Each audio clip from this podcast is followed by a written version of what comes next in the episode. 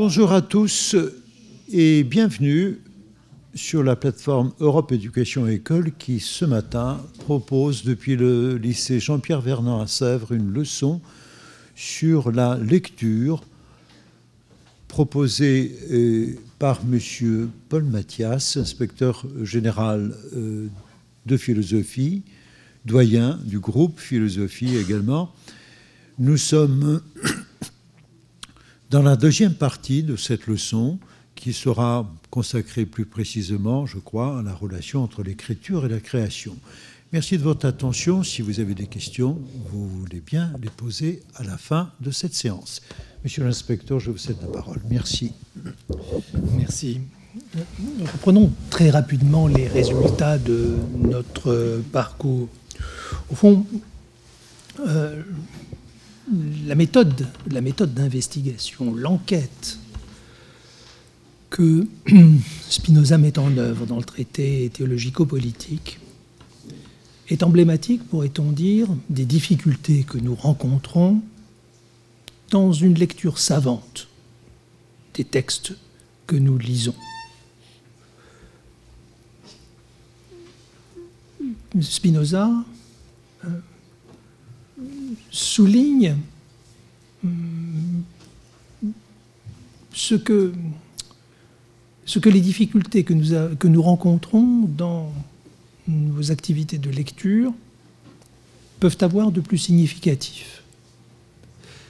Il montre ce que nous devons faire. Il montre qu'au fond, lire, c'est enquêter. Lire, ce n'est pas simplement traduire dans l'esprit, dans une sorte de voix intérieure, les mots que parcourent les yeux. Lire, c'est travailler. Et non seulement s'affairer, mais s'affairer avec méthode en mettant en œuvre des protocoles particuliers de vérification, de contextualisation. Euh, la conséquence en est que, au fond, comme c'est un petit peu le cas pour l'écriture magistralement, mais au fond, pour tout texte présentant un intérêt, un intérêt pour l'érudit, un intérêt pour le savant, un intérêt même pour celui tout simplement qui entend se cultiver, tout texte est l'occasion d'un processus sans fin a priori définissable d'élucidation. Et l'on peut dire même que les textes ont une histoire, leur reconstitution, ou leur constitution, puis leur reconstitution, a une histoire, leur interprétation, leurs interprétations au pluriel ont une histoire.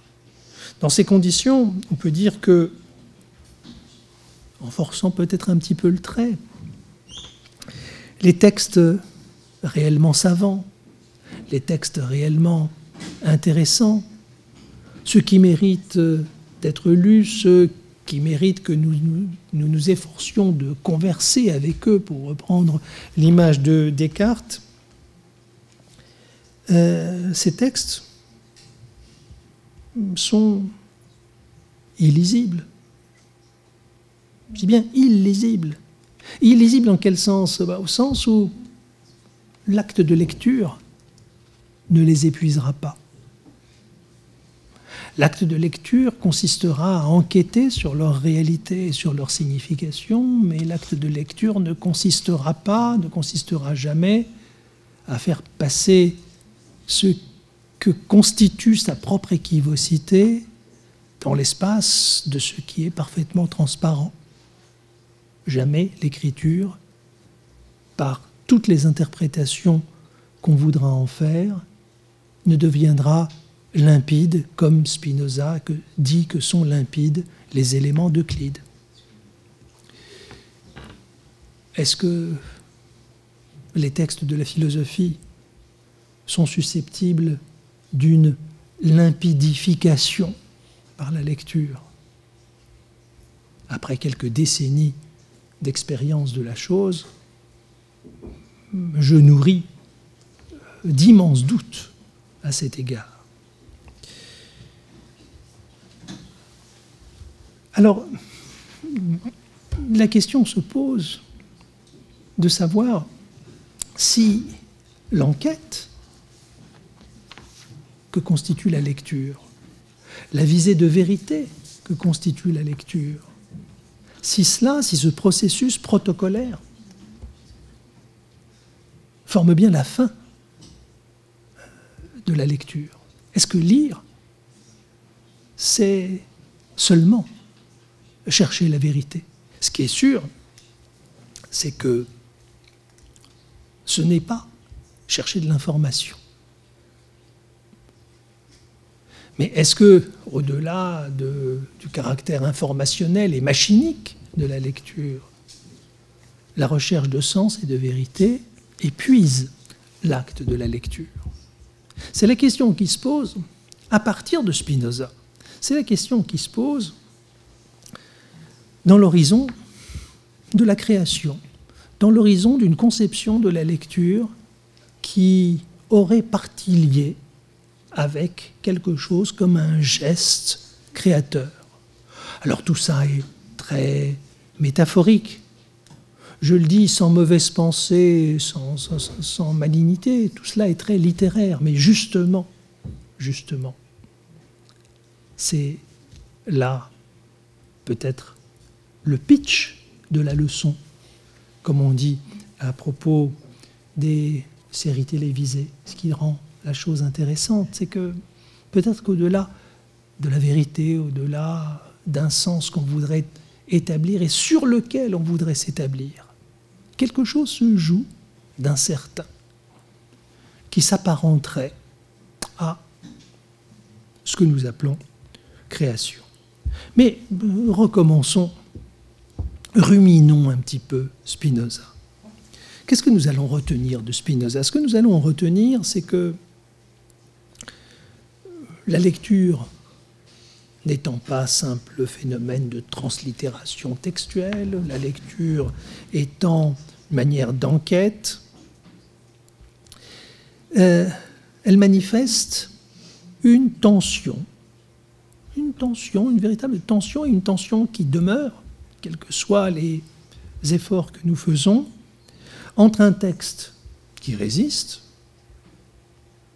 non seulement d'ailleurs parce que son sens n'est pas immédiat, mais également parce que sa textualité n'est pas immédiatement donnée, n'est pas une donnée immédiate.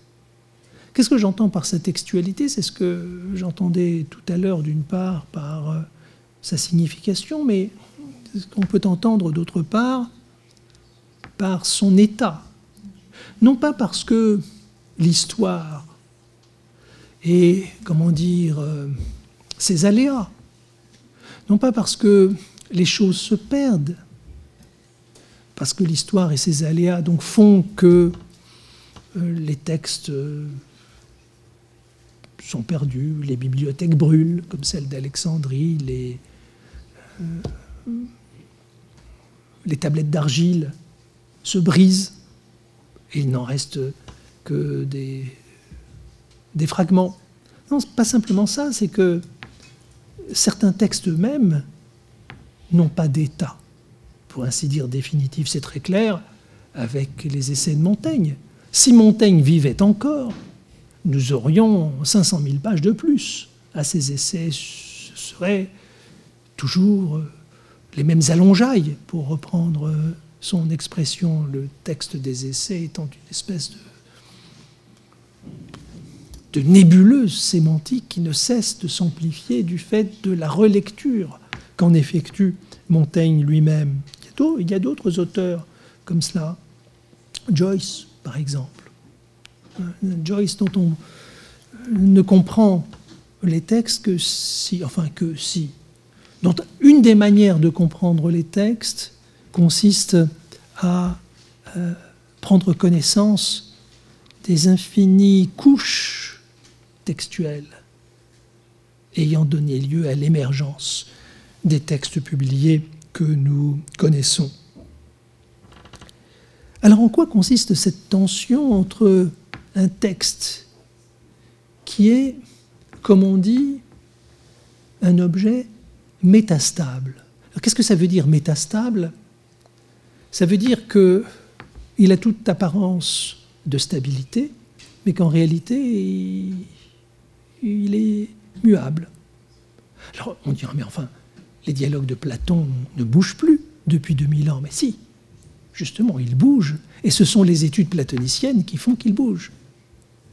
Tout comme les traités, les traités d'Aristote, peut-être moins, mais quand même, les textes publiés au XVIIIe, au XIXe siècle, au XXe siècle, mais quand même. Les textes auxquels nous nous intéressons, avec lesquels nous conversons, pour reprendre Descartes, sont des textes dont la réalité n'est jamais arrêtée et que la lecture que nous en faisons nourrit de nouvelles figurations, nourrit d'une nouvelle réalité, pour ainsi dire. Alors il y a tension entre cela que nous nous efforçons de nous approprier et ce que nous en faisons, justement, dans la lecture que nous en faisons. Or là, deux choses sont liées. D'une part, la recherche d'une vérité n'est sans doute pas l'horizon unique et nécessaire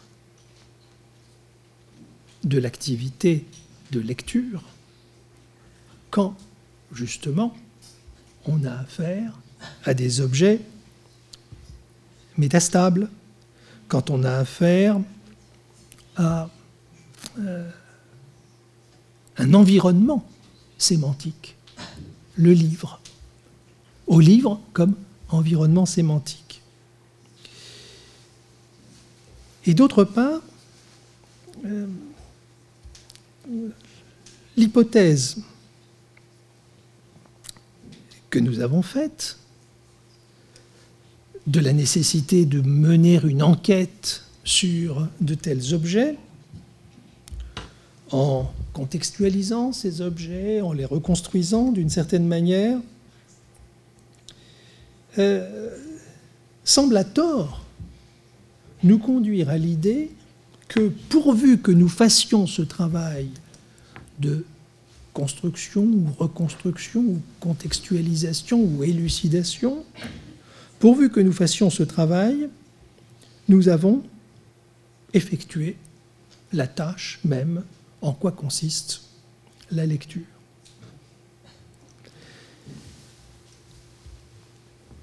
Ce que l'idée d'une métastabilité des textes donne à voir, c'est premièrement que du coup, l'objet n'étant jamais arrêté, son exploitation ne sera jamais épuisée. D'où la tension entre le lecteur et le texte.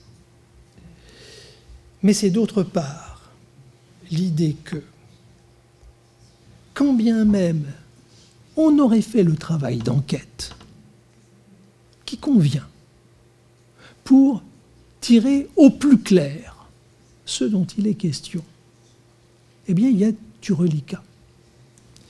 Et il y a du reliquat, ça veut dire que euh, l'expérience de lecture eh ben, ne s'épuise pas dans la volonté de savoir. L'expérience de lecture ne se résume pas à la volonté de savoir aussi complexe et protocolaire que soit cette entreprise d'enquête. Enfin bref, ce à quoi nous sommes conduits, c'est à cette idée qu'il faut peut-être revenir sur l'expérience de la lecture. Revenir sur elle euh, comme non plus sur une enquête dont les résultats sont acquis, une fois pour toutes. Mais non plus comme une enquête, mais euh, comme euh, une rencontre, si l'on peut dire, qui donne, lieu, qui donne lieu à quelque chose dont l'élucidation en termes de sens et de vérité ne suffit pas à dire la nature.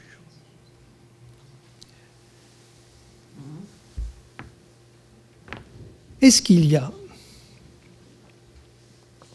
d'ailleurs quelque chose qui, comme texte, et en tant que tel, soit donné une fois pour toutes et livré à une exégèse, et livré à une lecture qui en épuiserait le sens. On peut croire, si l'on veut, qu'il y a une monumentalité de certains textes, que certains textes sont là, à nous d'en gravir les pentes, ou à nous de nous enfoncer dans les abysses de leur signification. Ils sont là et il nous appartient de les explorer. Mais est-ce véritablement comme ça qu'il faut entendre l'expérience de la lecture?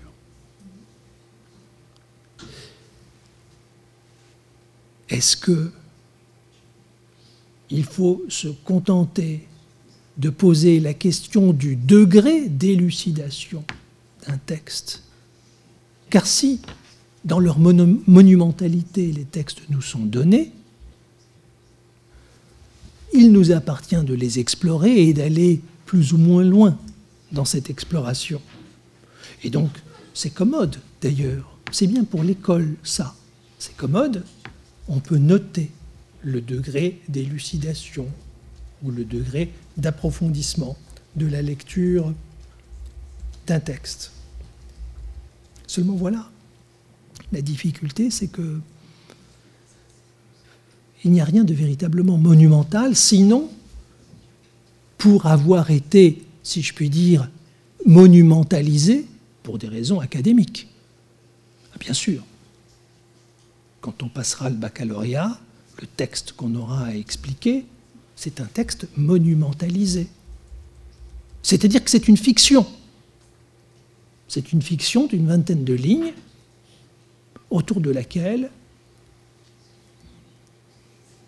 un certain travail est requis, qu'il est possible d'évaluer de manière à peu près convenable et objective.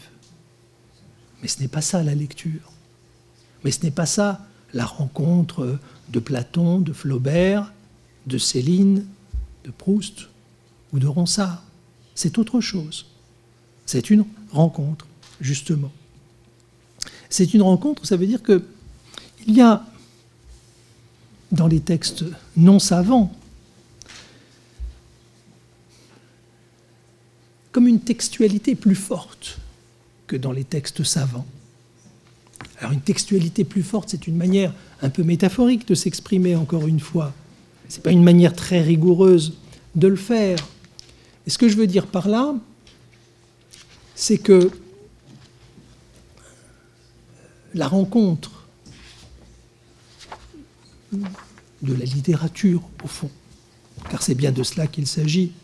La rencontre de la littérature, ce n'est pas la rencontre d'un régime textuel supposant purement et simplement une élucidation de sa vérité ou de son sens. Comment est-ce qu'on peut voir les choses? On va faire un autre détour, si vous voulez bien, par un philosophe allemand assez contemporain, il est mort il y a une quinzaine d'années, le philosophe Gadamer, qui est l'auteur d'un assez gros ouvrage intitulé Vérité et méthode, dont je vais vous lire de très courts extraits.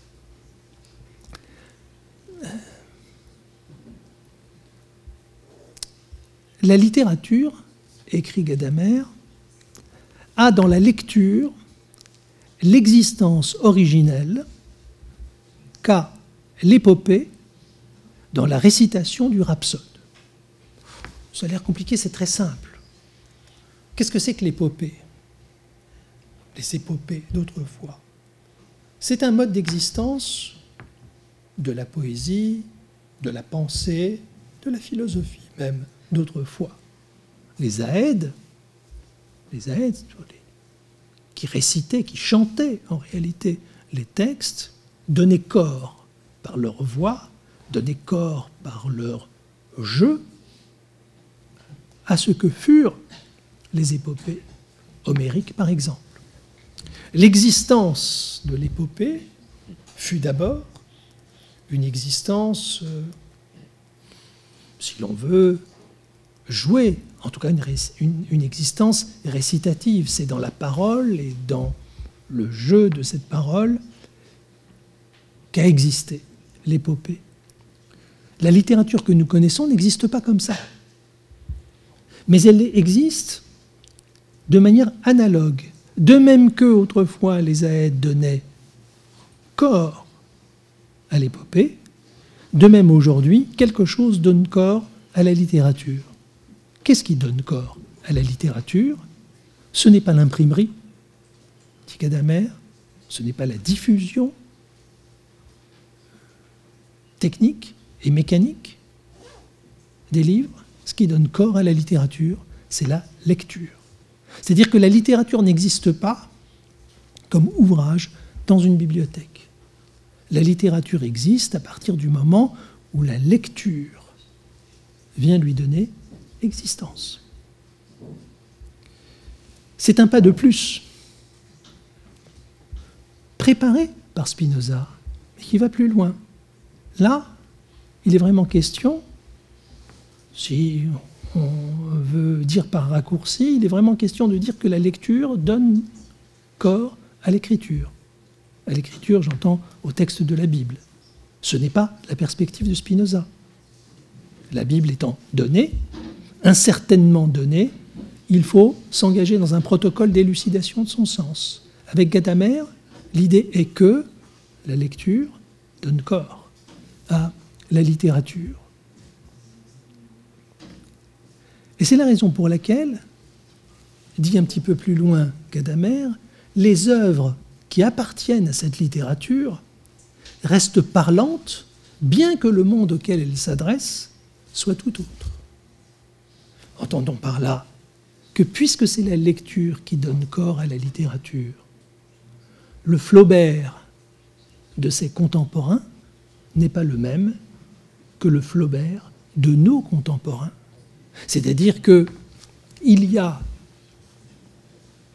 un bloc textuel qui porte le nom Madame Bovary, mais qui n'a pas du tout le même sens pour les contemporains de Flaubert et pour nos contemporains.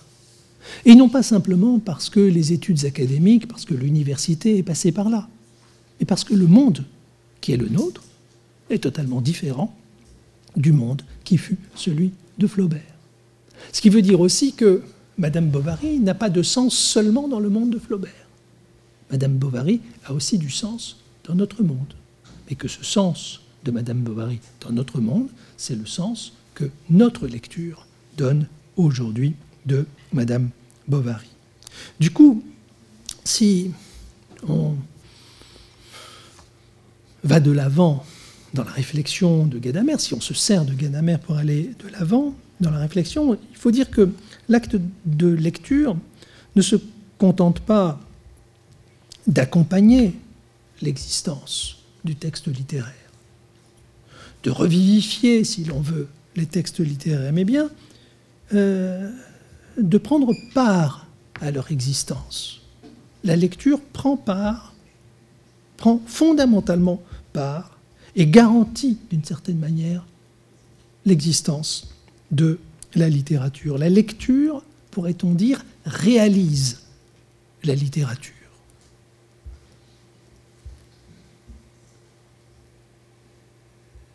C'est du fait, si l'on suit Gadamer, c'est du fait de cette réalisation que peut donc être dite littéraire l'œuvre qui restent parlantes dans des mondes qui sont différents. Dans des mondes pour lesquels de nouvelles valeurs, à la fois éthiques, esthétiques, politiques, sémantiques, intellectuelles, euh, savantes, de nouvelles valeurs se sont fait jour. La réalité du roman alpha ou du, du roman bêta n'est radicalement pas la même d'un temps à un autre. D'où une autre idée de Gadamer en continuité.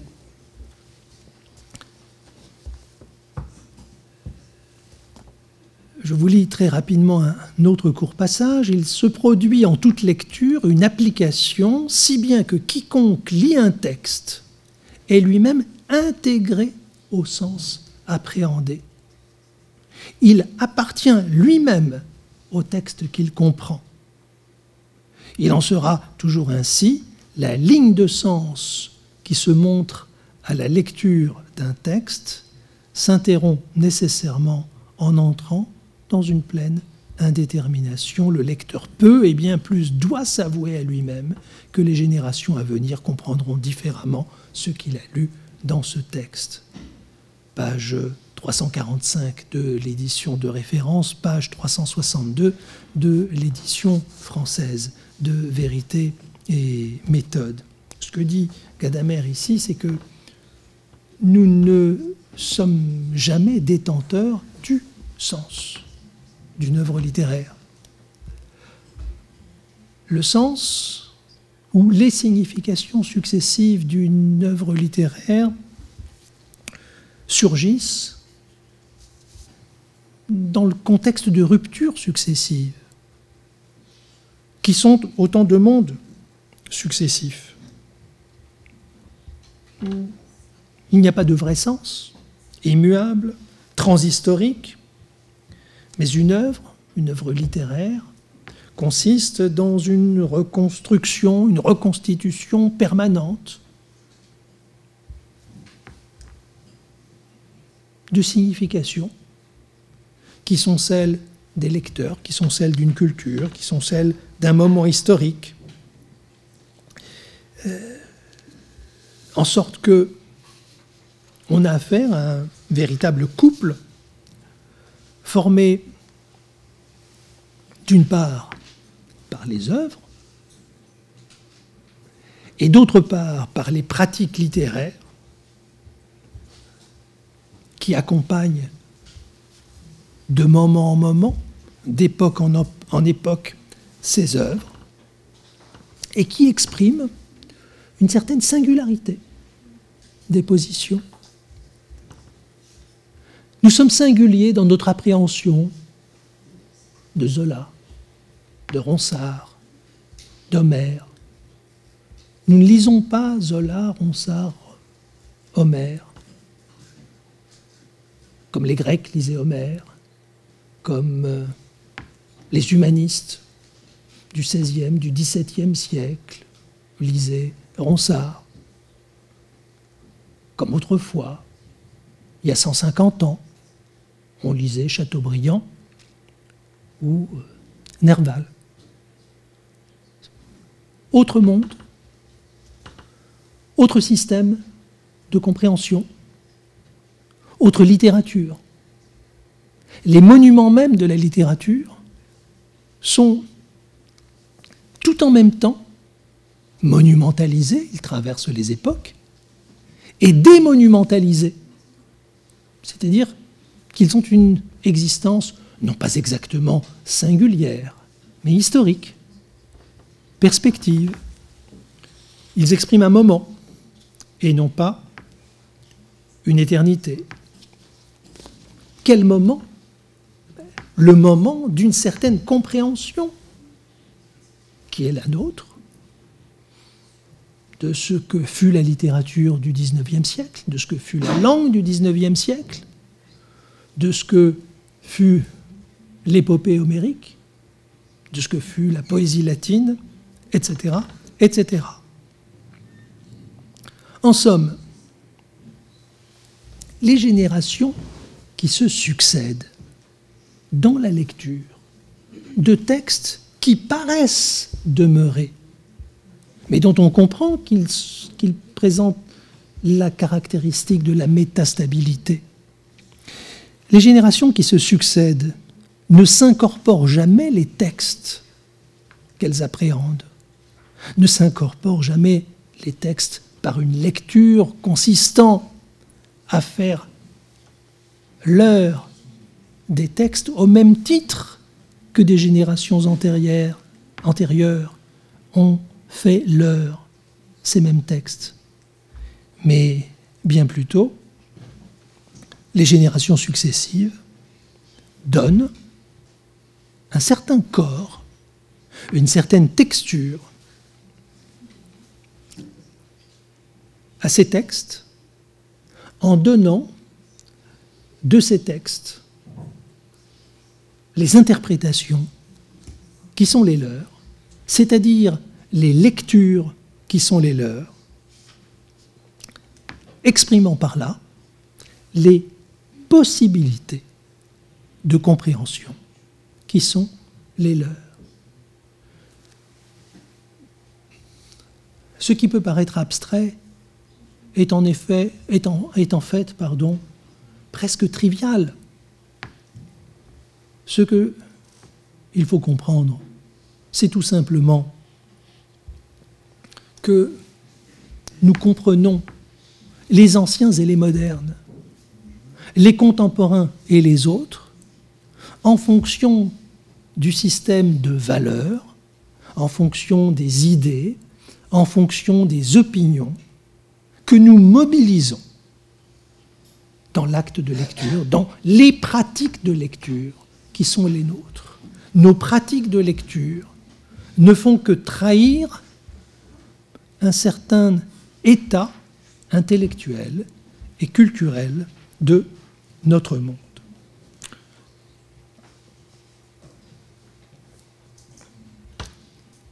Nos pratiques de lecture, pourrait-on dire, renferment certaines possibilités de compréhension. Nous ne lisons pas comme nous lisions. Nous lisons, d'autres lisaient autrefois, et d'autres liront demain. Pas de la même façon. Pas de la même façon, non pas simplement parce qu'autrefois on lisait sur du papier et que demain on lira sur des tablettes ou sur je ne sais quel autre support. Ce n'est pas une question de support. C'est une question d'écosystème intellectuel. La lecture est expressive de l'écosystème intellectuel qu'elle met en œuvre et qui réalise notamment les œuvres littéraires. Mais on pourrait se poser la question, est-ce qu'il s'agit seulement des œuvres littéraires Est-ce qu'il n'y a pas un Spinoza pour les lecteurs du XIXe siècle et un Spinoza pour les lecteurs du jeune XXIe siècle? Est-ce qu'il n'y a pas un Descartes d'autrefois et un Descartes d'aujourd'hui? Si on ne fait pas cette hypothèse, cela veut dire que les études cartésiennes se sont éteintes en 1950, en 1920, en 1875. Choisissez la date qui vous plaira. Or, les études cartésiennes ne se sont pas éteintes. Et le système de lecture qui est le nôtre, de Descartes, y fait apparaître des possibilités, des possibilités philosophiques, conceptuel qui n'apparaissait pas il y a 20, 50, 150 ou 200 ans. Donc l'idée que c'est une certaine rencontre, une certaine tension entre un texte ou entre des textes qui sont métastables et des pratiques de lecture qui sont historiques, l'idée que il y a une telle rencontre, ne s'applique pas seulement, au fond, à la littérature, même si peut-être la littérature est le lieu privilégié d'élucidation de cette rencontre, et par conséquent le lieu privilégié d'élucidation de ce que c'est qu'une pratique de lecture.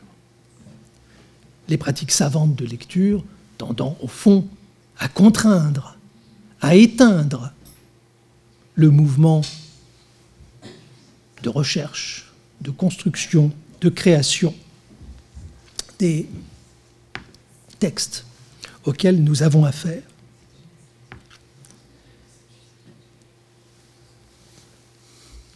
Lire, c'est ainsi, d'une certaine manière, projeter sur des textes des possibles, les possibles d'un temps. Cela veut dire, je pense, au moins deux choses. Premier point, un texte n'est jamais une sorte d'objet qui serait perdu et qui exigerait qu'on en reconstitue l'intégrité. Même si la reconstruction d'un texte, son établissement, constitue de vraies difficultés philologiques. Un texte, en d'autres termes, n'est pas seulement, même s'il peut être avant tout, un objet philologique, un. Un texte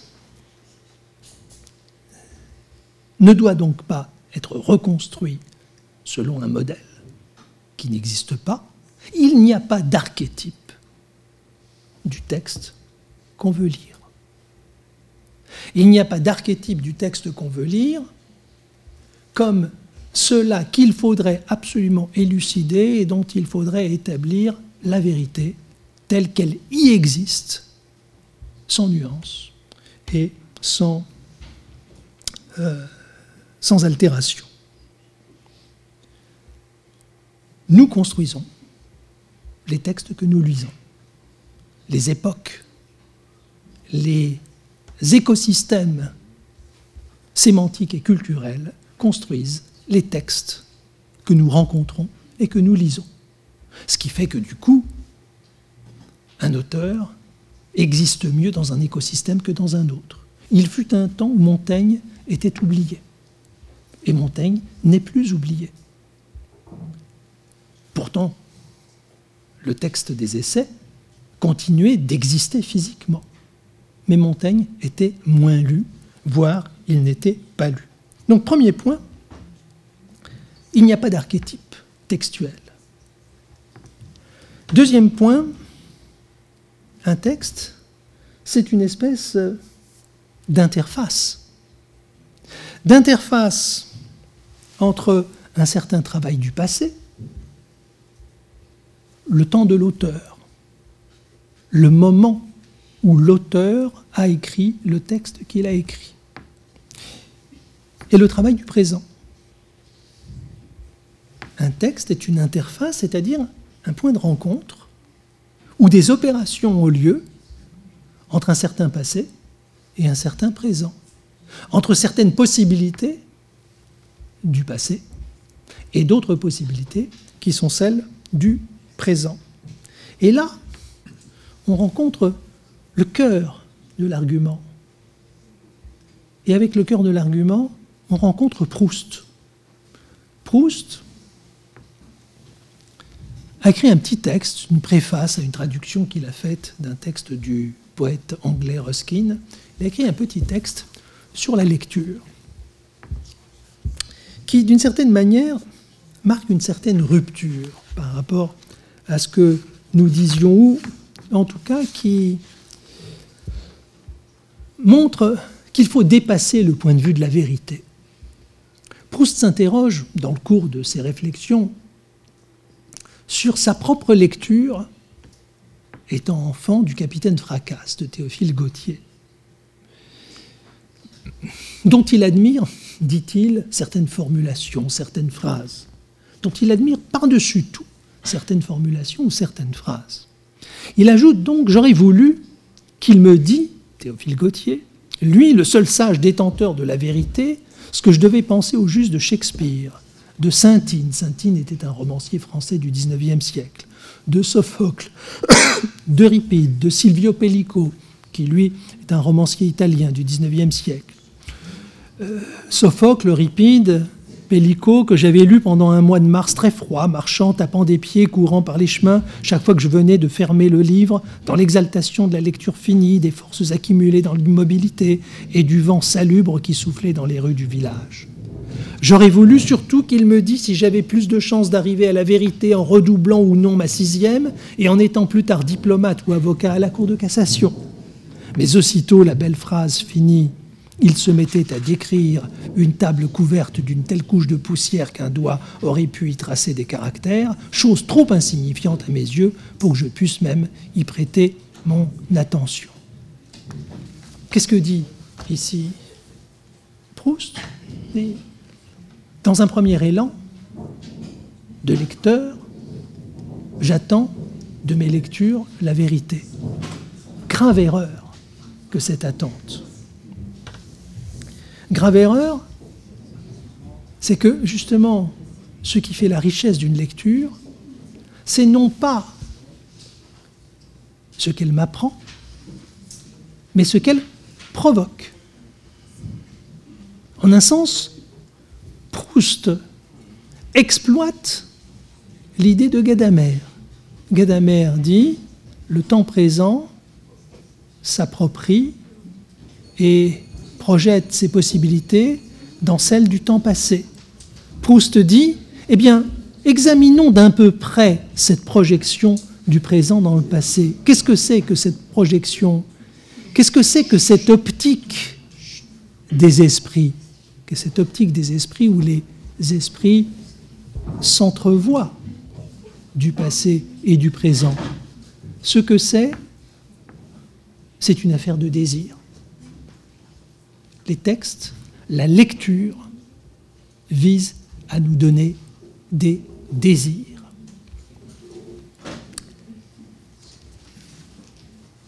Proust, c'est là le point remarquable, substitue à une logique de la recherche de la vérité qui a guidé nos pas jusqu'à présent, une logique de la création, véritablement une logique de la création. Comment exprime-t-il cette logique de la création en disant que la lecture est incitation, en disant que la lecture donne, sous l'impulsion d'un autre esprit, le désir d'une forme ou d'une autre de production.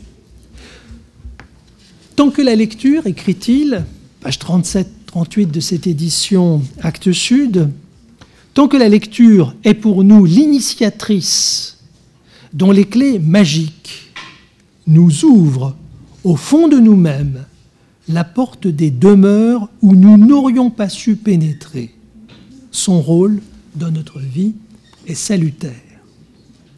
Son rôle devient dangereux au contraire quand au lieu de nous éveiller à la vie personnelle de l'esprit, la lecture tend à se substituer à elle quand la vérité ne nous apparaît plus comme un idéal que nous ne pouvons réaliser que par le progrès intime de notre pensée et par l'effort de notre cœur, mais comme une chose matérielle déposée entre les feuillets des livres.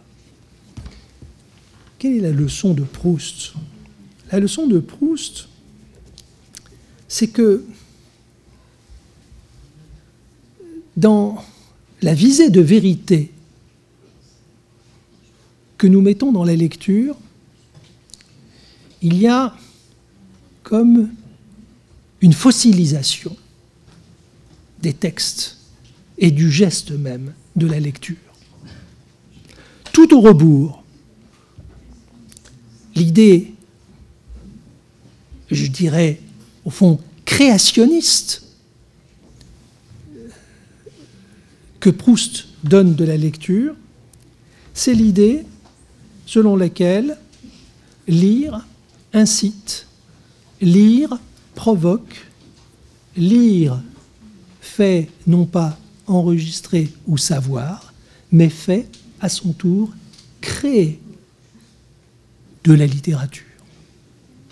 L'idée de Proust, c'est que le lecteur est un écrivain ou que le vrai sens de la lecture, car nous ne sommes pas tous des écrivains, le vrai sens de la lecture n'est pas de nous instruire, n'est pas de mieux savoir, mais c'est de créer ou de mieux créer.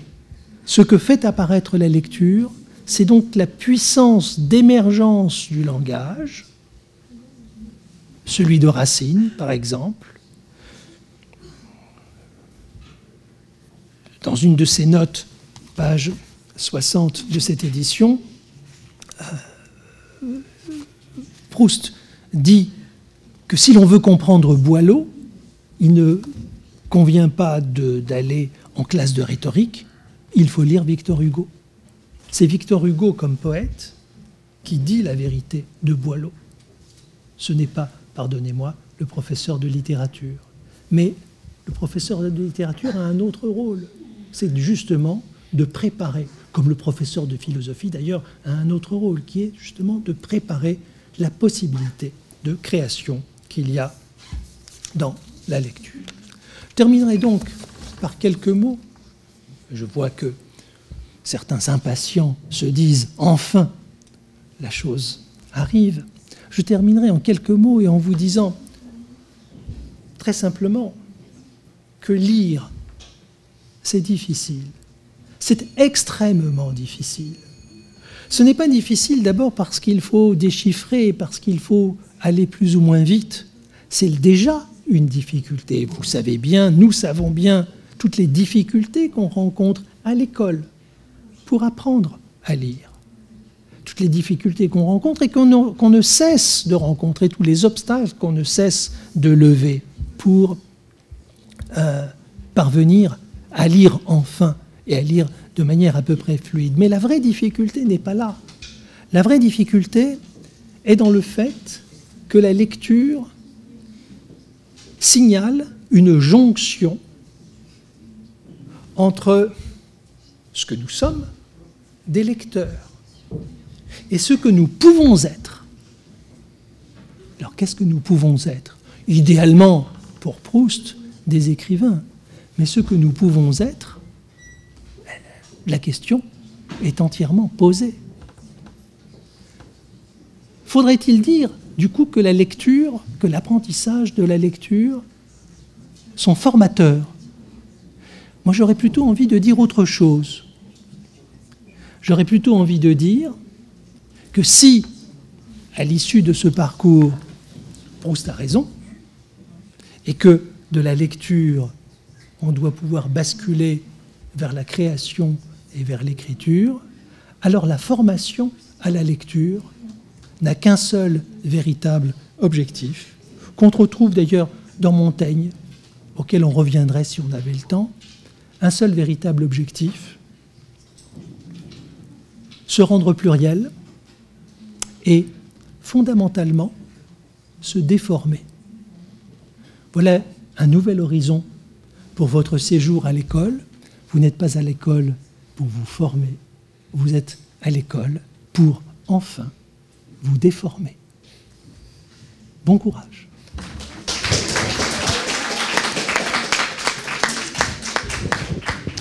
Merci, monsieur l'inspecteur. Euh, merci à ceux qui nous ont suivis en direct et qui, malheureusement, n'ont pas le temps de participer activement euh, par leurs questions. Mais enfin, voilà. Euh, très bonne fin de matinée à tous et à la semaine prochaine pour une nouvelle leçon de philosophie en visioconférence. Très bonne journée à tous. Au revoir.